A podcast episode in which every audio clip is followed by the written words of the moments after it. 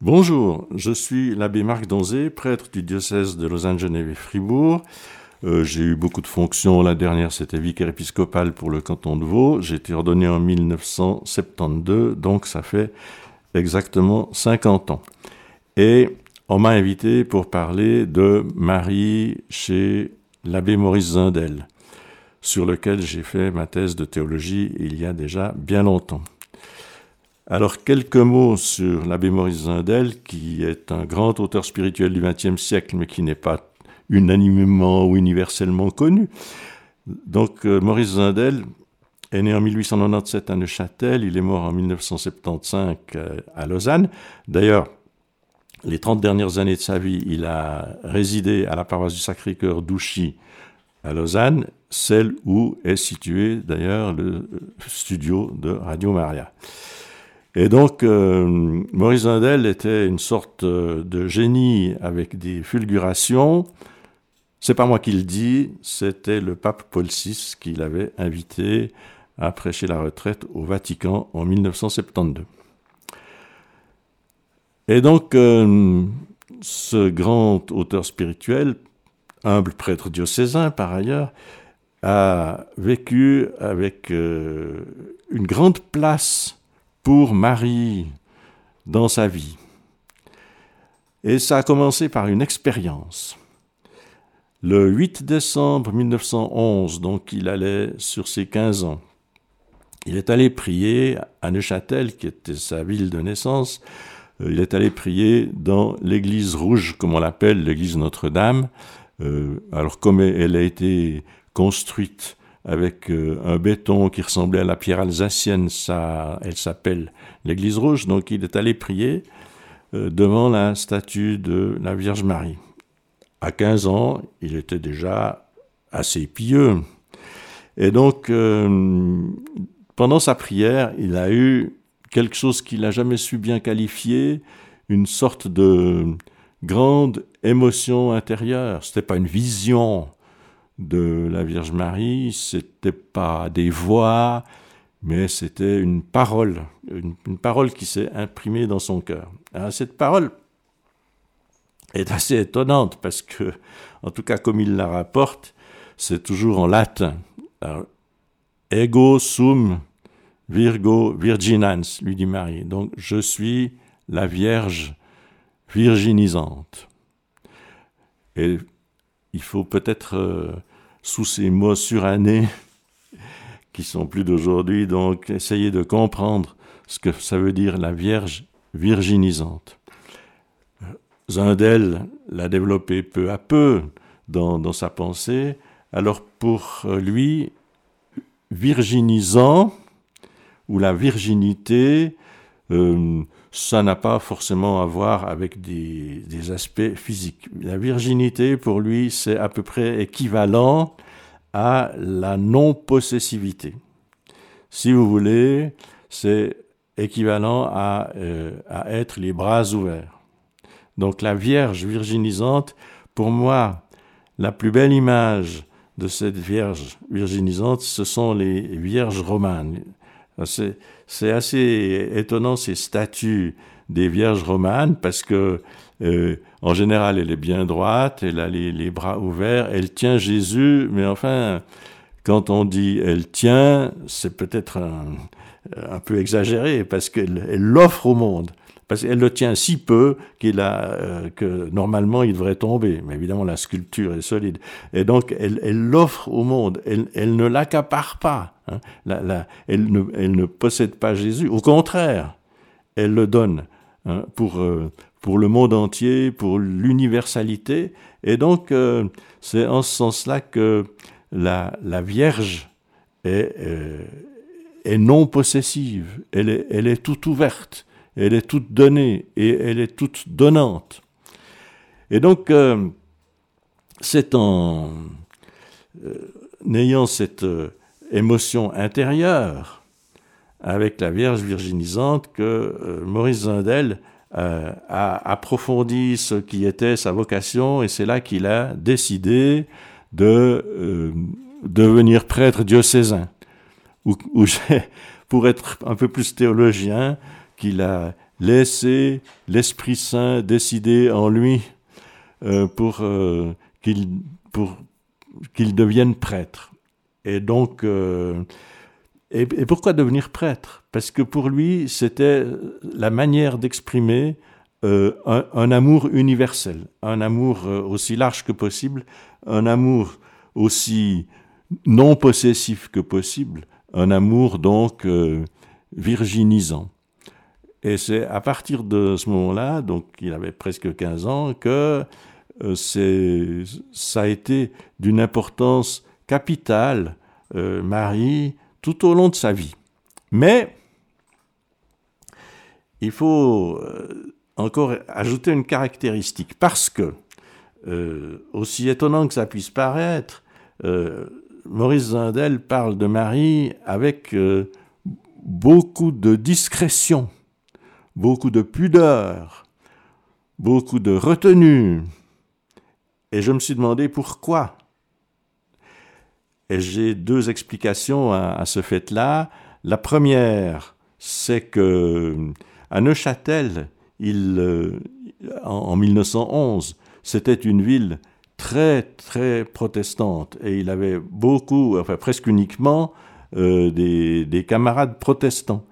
Et donc, euh, il, il avait un grand respect pour eux, comme lui, d'ailleurs, se sentait euh, pleinement respecté par eux. Et euh, ça peut expliquer sa, manière assez discrète, tout en étant ferme, de parler de Marie. Donc chez lui, il n'y a absolument aucune euh, inflation mariolatrique. Et puis l'autre argument, pour moi, c'est que ce qui est le plus précieux au cœur, c'est souvent ce dont on parle le moins. En tout cas, on, parle discrètement, on parle à, des personnes qui peuvent l'entendre, euh, de peur de l'abîmer. Et d'ailleurs, euh, Maurice Zindel aimait bien dire, euh, à propos de Dieu, là, ne parlez pas trop de Dieu, vous risqueriez de l'abîmer. Et, c'est peut-être la, même réflexion, euh, mais il l'a jamais dite comme ça, mais c'est peut-être la même réflexion qu'il a eue à propos de Marie, dont il voulait pas trop parler, de peur d'abîmer cette expérience profonde, tellement fondamentale, qui a ouvert tout son être à, un amour universel. Euh, et un amour, euh, on, verra peut-être plus tard, autant paternel que maternel.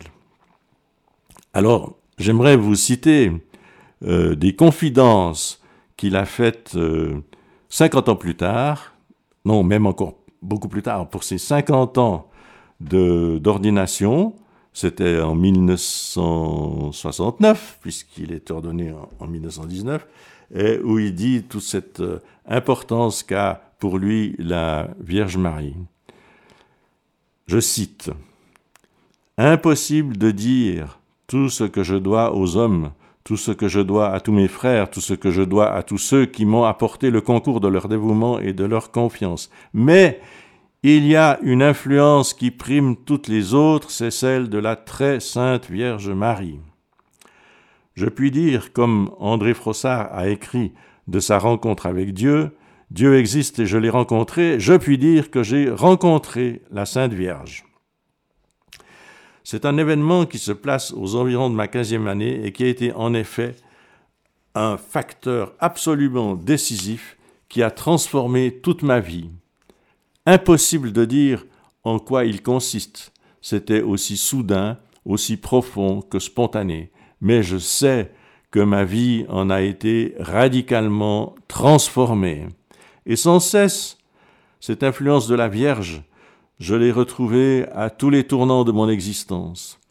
Et si j'ai pu tenir dans un certain équilibre au cours de ces cinquante ans de sacerdoce, c'est certainement grâce à son intercession, grâce à sa présence, grâce à sa lumière, grâce à son influence virginisante. Car que peut-elle faire d'autre que de nous virginiser? Elle est vierge tout entière. Cela veut dire qu'elle a été, dès le premier instant de son existence, radicalement dépouillée d'elle-même dans une offrande totale pour accueillir celui dont on peut dire qu'elle l'a enfanté de sa propre chair, après l'avoir conçu dans son esprit par une contemplation qui est la respiration même de sa vie. Il n'y a pas de doute que la très sainte Vierge a conçu de l'Esprit Saint et que Jésus est né de sa contemplation et de toute sa, de toute sa personne offerte et donnée dans la transparence de l'agir divin. Cette virginité de Marie, qui est souvent contestée aujourd'hui, je crois qu'il faut entreprendre de la défendre, parce que j'en éprouve constamment le rayonnement. Rien ne peut être plus essentiel pour un adolescent que d'avoir rencontré l'éternel dessein à travers le visage de la Mère de Dieu.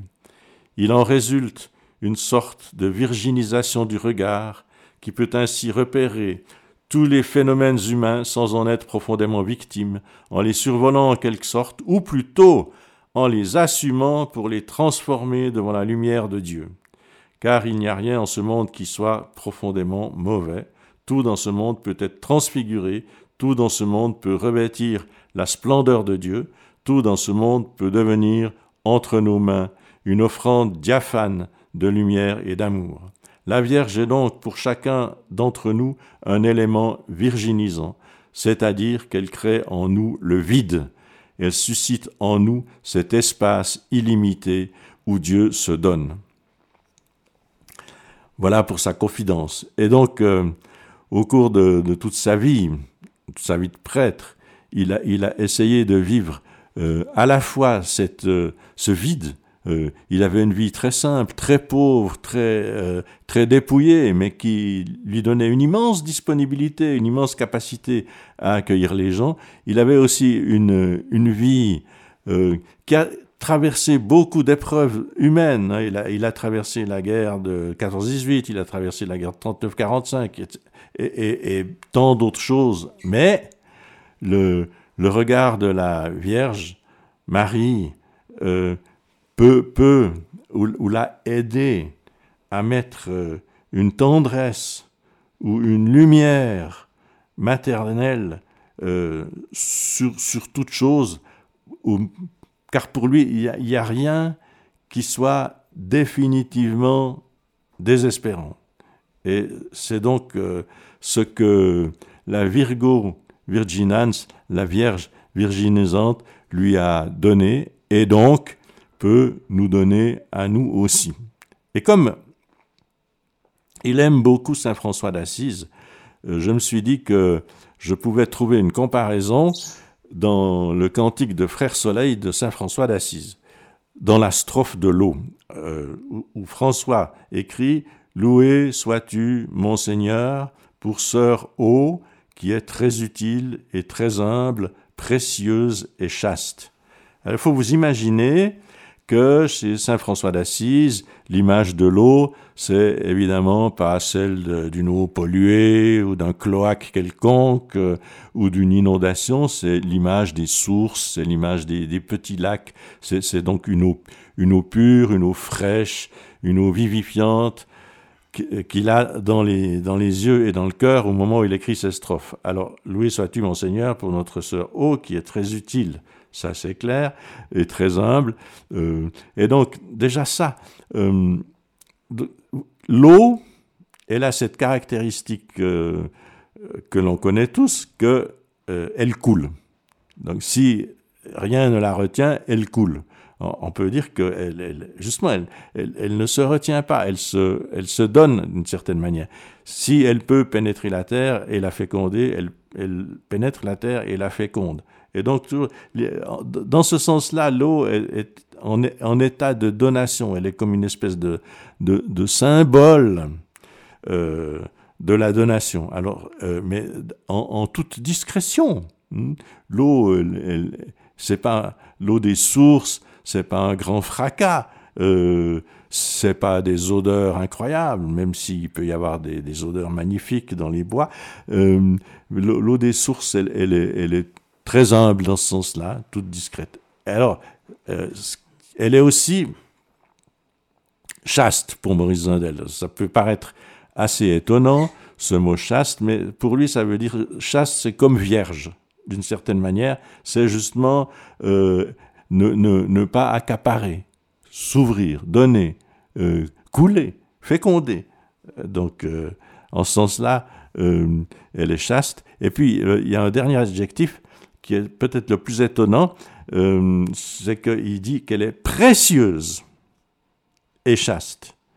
Et chez Saint François d'Assise, le mot précieux, d'habitude, il est employé uniquement pour les choses de Dieu.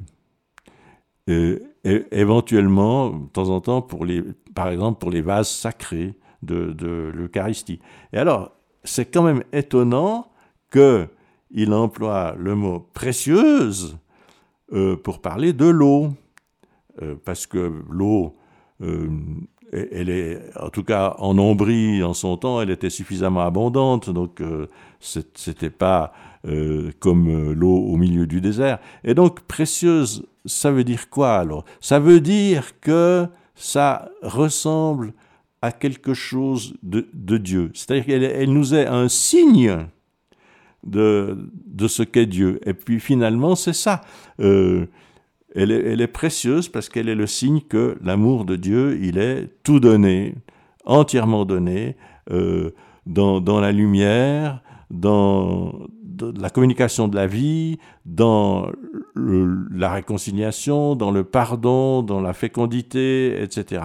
Et donc, euh, voilà, c'est pour ça que Marie, à l'image de Sœur O, euh, Marie virginisante, elle nous est aussi, et peut-être même principalement, le signe euh, de l'amour tout donné de Dieu et l'amour tout donnant de Dieu. Ce qui peut me permettre de passer à un autre euh, titre que Maurice Zindel donne euh, à Marie. Parfois, il dit qu'elle est le sacrement de la tendresse maternelle de Dieu. Pour lui, Dieu, il est père et mère. Autant mère que père d'ailleurs. Hein. Euh, on peut dire que euh, Dieu, ça c'est mon langage à moi à l'heure actuelle, Dieu euh, transcende la différenciation des sexes et des, genres. Il est au-delà de cette différenciation des sexes et des genres. Et donc, euh, je crois qu'on peut dire en toute clarté et en toute légitimité qu'il est autant mère que père. Cet aspect maternel de Dieu, c'est justement l'aspect du Dieu qui, qui fait croître la vie, qui fait croître l'amour, qui, qui, communique la lumière, le, le, le, le Dieu qui, euh, qui régénère, le, Dieu qui, qui, console, le Dieu qui illumine. Euh, ça, c'est beaucoup l'aspect maternel de Dieu. Et donc, euh, pour Zindel, il fallait, enfin, ça, fait partie de, la sagesse de Dieu, qu'il y ait quelqu'un qui signifie au plus haut degré cette tendresse maternelle de Dieu. Et c'est pour ça que euh, il voit Marie comme ce quelqu'un. Alors, sacrement de la tendresse maternelle de Dieu. Euh, le mot sacrement est très important parce que il veut dire, en bonne théologie classique d'ailleurs, il veut dire que euh, le sacrement c'est quelque chose, c'est un signe, c'est ce qui montre. Et donc Marie nous montre la tendresse maternelle de Dieu, et puis nous la donne au fond du cœur. Et on peut prendre des passages de l'Évangile qui nous montrent, euh, par exemple, euh, il y a cette tendresse maternelle euh, attentive, comme les femmes savent l'être attentives, aux noces de Cana, quand elles s'aperçoivent qu'ils ont plus de vin et qu'elles suggèrent que, à mot couvert, que Jésus remédie à ce manque. euh, sa tendresse, elle est évidemment dans, toute la manière dont elle accompagne Jésus euh, à partir de, sa conception, à partir de la naissance, et puis de la fuite en Égypte, et, puis euh, quand il se perd à Jérusalem parmi les docteurs à l'âge de 12 ans, et puis au long de son ministère public, à un certain moment, on, pense qu'il a perdu la raison, le traite de fou. Alors euh, sa mère est là. Et évidemment, elle, est discrètement, elle le soutient. Elle est là encore. Euh, j'imagine que ça devait être tellement nécessaire euh, au moment de la passion, au, moment où Jésus est en croix. elle est là encore euh, pour accompagner les premiers pas de, l'Église quand les apôtres sont réunis au Cénacle jusqu'à la Pentecôte. Elle, est toujours là. Euh, et donc, elle, manifeste cette tendresse maternelle de Dieu, puis, mais de façon tellement discrète que, euh, comme vous savez, dans l'Écriture, à partir de la Pentecôte, ben, on, on, ne parle plus de Marie. Hein, mais, mais ça ne veut pas dire qu'elle soit absente. Hein. Euh, comme dit la tradition, elle continue d'être là avec Saint Jean à Éphèse et sûrement de porter euh, dans, son affection et dans sa prière.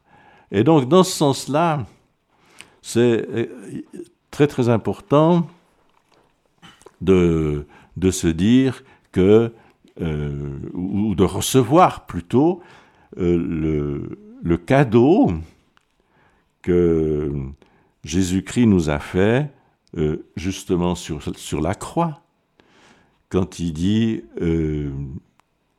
à propos de Marie, il le dit à Saint Jean que voici ta mère.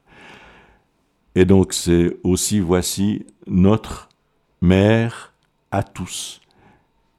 Et, donc, c'est Jésus lui-même finalement qui, qui, nous la confie comme euh, ce sacrement de la tendresse maternelle.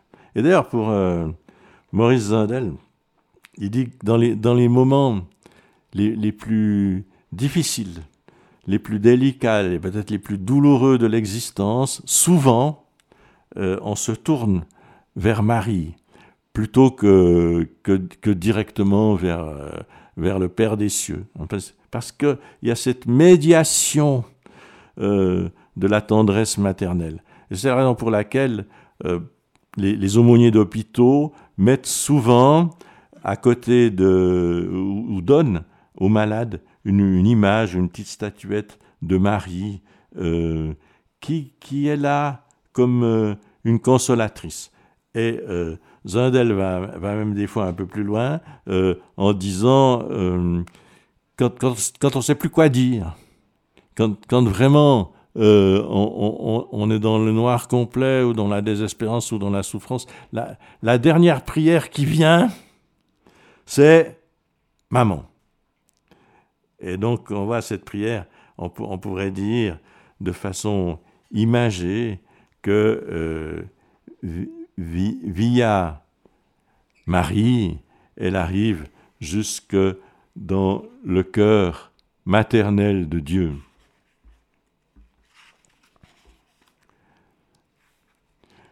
La très sainte Vierge, je cite Zindel ici, est encore le sacrement de la maternité de Dieu, la tendresse des mères. Toutes les mères qui ne sont pas indignes de ce nom, après une maternité de la nature, aboutissent à une maternité de la personne. Quand l'enfant est là, il faut l'élever, et pour l'élever, il faut s'élever. Elles trouvent dans leur amour des trésors de dévouement. Je me rappelle le cri d'une femme dont on emmenait le fils en prison, et qui ressentait terriblement ce déshonneur. Mais si sa mère ne l'aimait pas, qui l'aimerait encore? Il fallait qu'elle l'aimât pour qu'il fût rattaché à la vie. Il y a donc dans l'amour maternel quelque chose de merveilleux. Mais l'amour maternel de la très sainte Vierge est incomparable. Il est unique. Il nous enveloppe tous personnellement, nous appelant chacun par notre nom. Cet amour incomparable nous révèle l'amour maternel de Dieu, puisqu'il en procède. Tout ce qu'il y a de maternité dans le cœur de Marie jaillit du cœur de Dieu, qui est infiniment plus maternel qu'elle-même. Et justement, pour que nous apprenions que Dieu est notre mère, pour que nous le connaissions au féminin, pas seulement au masculin, Marie en est témoin, car Dieu est aussi féminin qu'il est masculin, comprenant dans son éminence tous les aspects de l'être. Marie nous révèle Dieu au féminin comme une maman. C'est vrai, Dieu est plus mère que toutes les mères, et nous pouvons l'appeler maman. Finalement, que nous ne savons plus que dire, quand la prière dans notre bouche est comme du sable, il reste ce cri, ce cri qui dit tout, ce cri qui appelle tout, ce cri qui donne tout. Maman. Ce cri qui peut jaillir de notre cœur vers Marie, car dans notre inconscient, c'est une femme qui est justement pour nous la révélation de cette paternité de Dieu. Ce cri va jaillir de notre cœur vers Marie, et à travers le cœur de Marie, il montera comme une fusée vers le cœur de Dieu qui est encore infiniment plus mère que toutes les mères.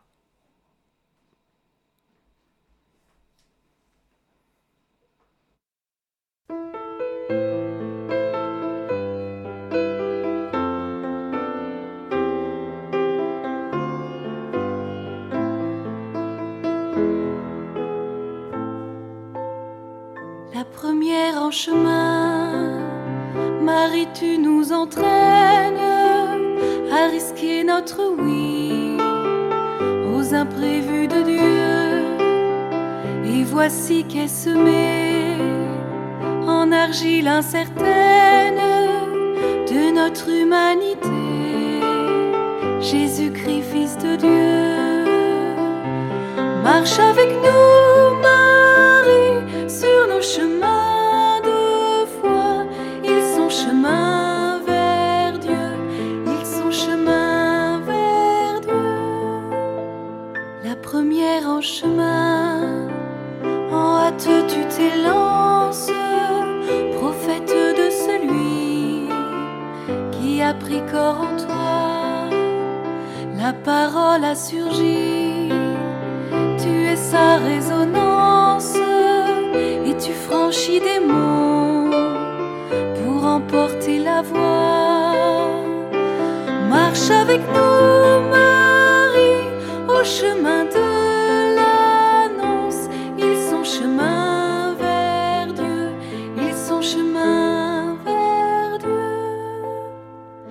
première en chemin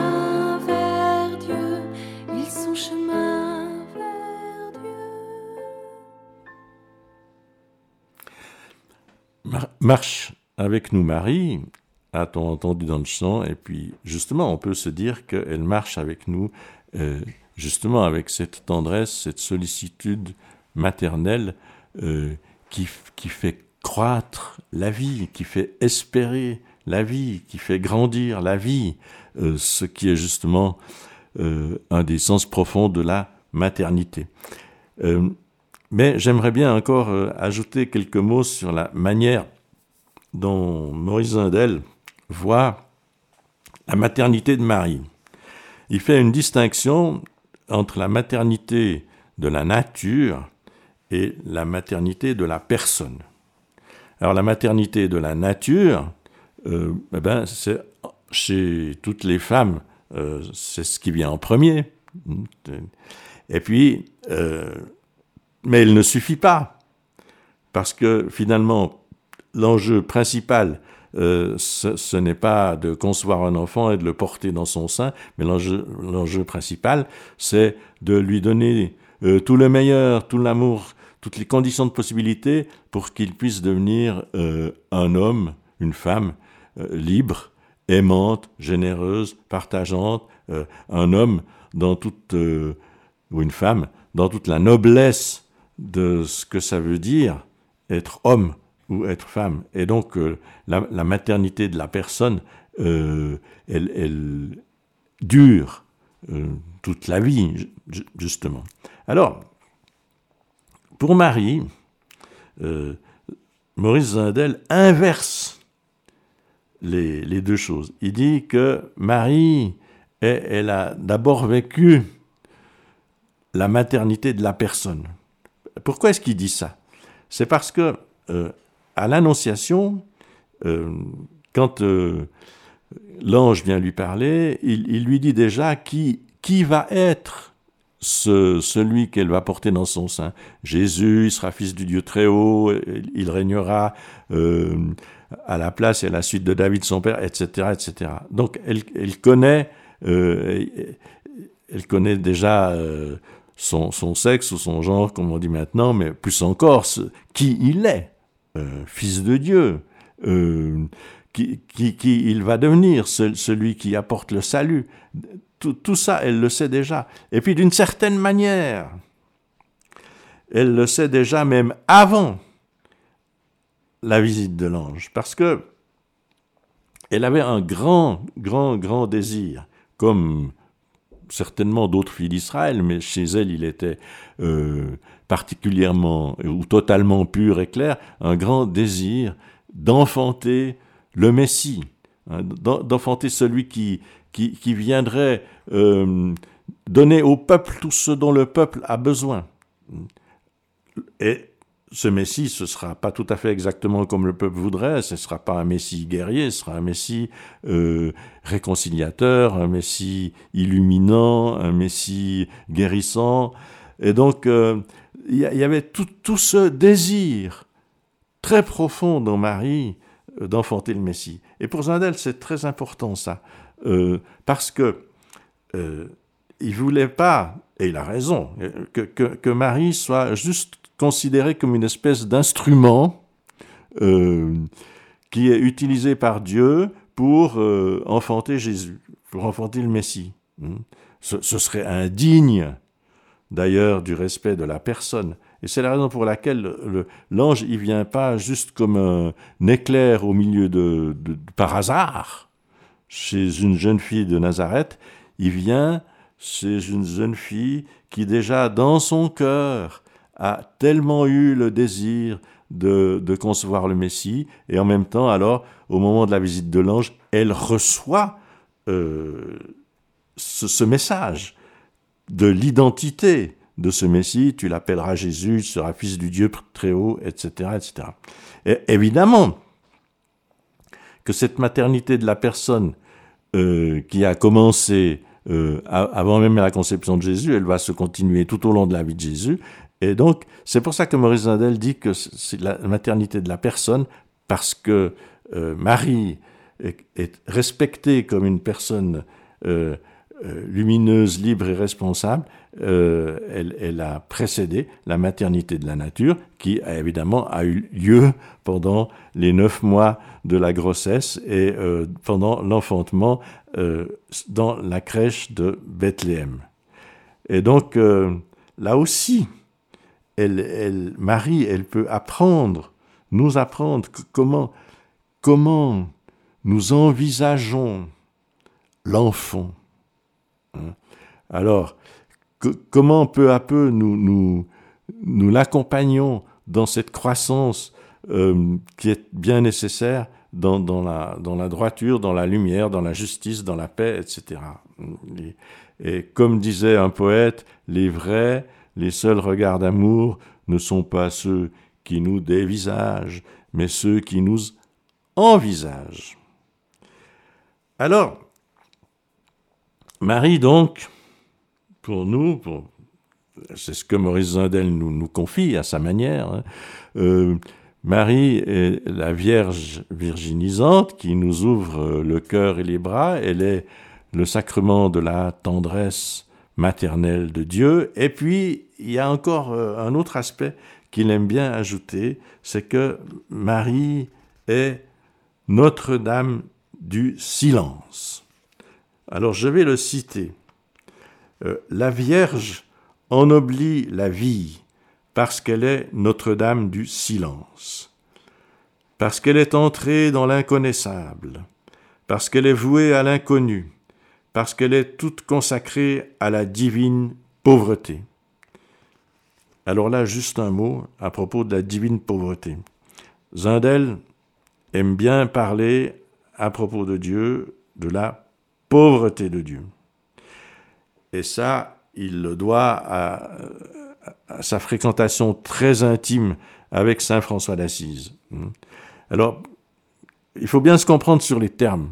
La pauvreté de Dieu, ça ne veut pas dire qu'il manque quelque chose à Dieu. Évidemment, ce serait tout à fait absurde, mais c'est une manière de désigner le fait que Dieu est amour, tout amour, rien qu'amour, qu'il est don, tout don, rien que don, et que donc Dieu est Dieu, ça c'est encore une expression de Maurice Zandel, parce qu'il n'a rien. Il est pleinement, mais il n'est pas possédant, il il ne fait pas preuve de possessivité, il est don, tout don, rien que don. Et c'est en ce sens-là Saint François d'Assise avait, euh, dans sa mentalité, dans sa culture de chevalier, qu'il avait épousé la dame par excellence, dame pauvreté, qui évidemment pour lui n'est rien moins que Dieu. Alors Zindel a repris ce langage, donc euh, quand il dit que Dieu est pauvreté, c'est donc euh, pour donner toute, toute la, couleur, l'ampleur euh, absolue et infinie de l'amour, de la lumière et du don de Dieu. Alors je, reprends donc la Vierge Notre-Dame du Silence parce qu'elle est vouée à l'inconnu, parce que c'est toujours plus grand que nous, euh, et, même plus grand qu'elle, parce qu'elle est toute consacrée à la divine pauvreté. Et justement, Marie est pleine de toutes les grâces de Dieu, parce que tout entière offerte, tout entière disponible, sans le moindre retour sur soi. Et c'est pour ça que Maurice Zindel dit à certains moments que Marie est la femme pauvre. Encore une fois, c'est pas parce qu'il lui manque quelque chose, mais c'est comme euh, je viens de le lire, elle est tout entière offerte, tout entière disponible, sans le moindre retour sur soi. Alors, euh, dans ce sens-là, elle nous apprend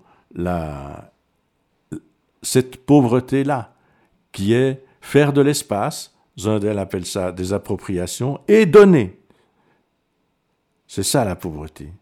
Alors, Marie, euh, par euh, sa discrétion, nous, nous, fait l'apprentissage de cette divine pauvreté.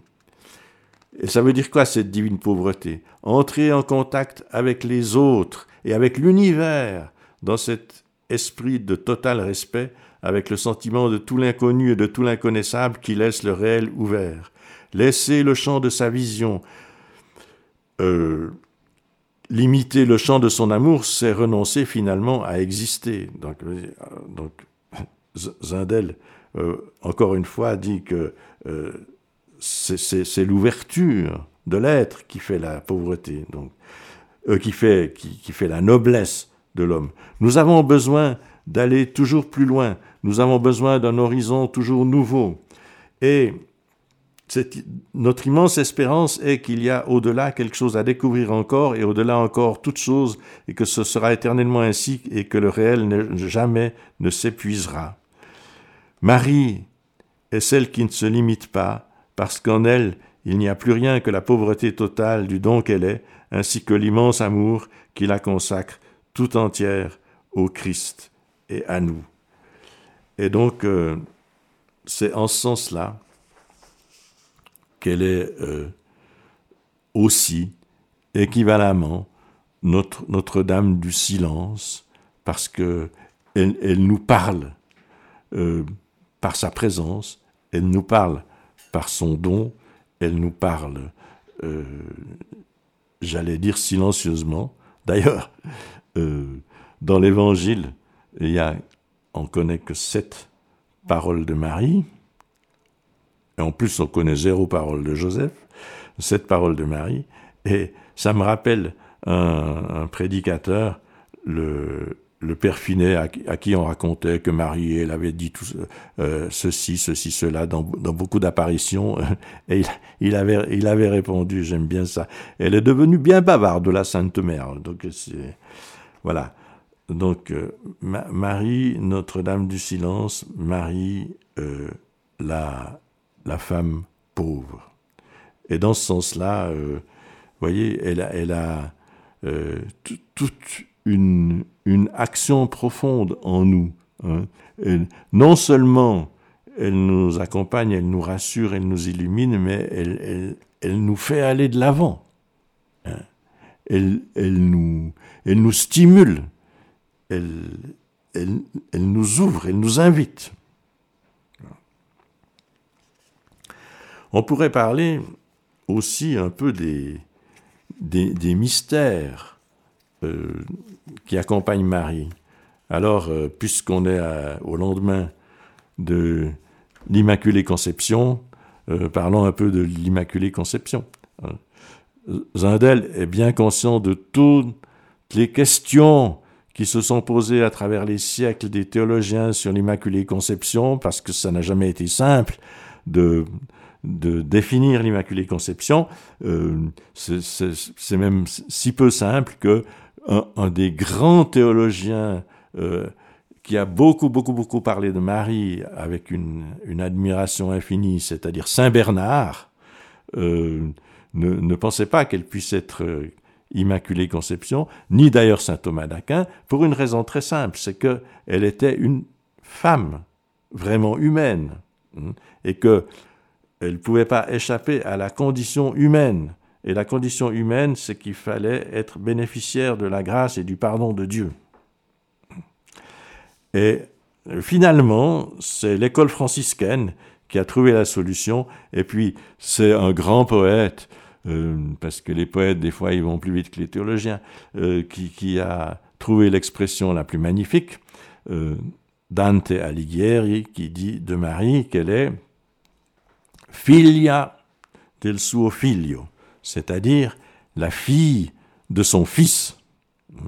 Alors, Jésus, fils de Dieu, en tant que fils de Dieu, il, transcende les limites du temps. Et donc, c'est ce qu'on a, compris, c'est que euh, la grâce de pardon et de réconciliation qui vient de Jésus chez Marie, euh, elle est intervenue euh, pas, pas, comme chez nous. Chez nous, elle intervient au baptême. Chez Marie, elle est intervenue au moment de sa conception. Donc, dès le tout, tout, tout, tout premier instant, de son existence. Et pourquoi ça? Parce qu'il faut quand même une, une raison. Euh, la raison, c'est que il fallait que Jésus puisse entrer dans le monde euh, dans, une demeure toute, belle, toute pure, toute droite. et cette demeure, c'est la Vierge Marie. Alors Sandel aime bien en parler de cet aspect-là en disant, mais si Un enfant, par impossible, euh, avant sa naissance, pouvait rêver sa mère. Comment est-ce qu'il la rêverait? Et il dit, mais peut-être qu'il la rêverait pure, lumineuse, magnifique, etc. Euh, et donc, euh, on, a souvent parlé de Marie pure et lumineuse. Et ça a donné très souvent ces statues de Marie où elle est dans un habit blanc avec des aspects aussi bleu ciel et un air un peu évanescent. Et d'ailleurs, c'est intéressant parce que euh, Bernadette de Lourdes, qu'il avait pourtant vu, n'est-ce pas, euh, aimait pas ces statues où Marie était un peu euh, bleu ciel et évanescente. Et pourquoi? Qu'est-ce qui manque? Qu'est-ce qui manque? Eh bien, ce qui manque, c'est que Marie, euh, elle ne devait pas être juste toute pure, mais elle devait être une, une, une femme droite. moi, j'aime bien dire droite dans ses bottes euh, pour, euh, pour traverser avec euh, justice, avec amour, avec paix, avec, avec force aussi toutes les épreuves. Et donc, elle, elle, est, elle, est, elle est aussi la Marie droite dans l'épreuve. Et ceci dès le premier instant, ce qui ne veut pas dire que ce sera tout facile, J'imagine que Marie au, pied de la croix, ça devait être tellement terrible. Mais elle est, euh, elle est la femme euh, pure, mais dans la tragédie du monde. Et pour traverser cette tragédie du monde, et donc il fallait que Jésus soit engendré tout droit dans, cette, dans ce monde tragique où il devra euh, œuvrer. Et, et donc, c'est en ce sens-là que que Marie est Immaculée Conception, et on le comprend d'autant mieux aujourd'hui que on sait, mieux qu'au temps de Jésus, on sait toute l'influence que ça a pour le petit enfant dans le ventre de sa mère euh, pendant sa gestation, parce qu'il il absorbe des sons, il absorbe des émotions, il absorbe des ambiances, il absorbe des aptitudes, etc. Et donc Jésus, dans cette demeure toute pure, toute droite, absorbe tout ce qu'il faut pour entrer de façon pleinement lumineuse dans son existence d'homme, où il a planté sa tente parmi nous.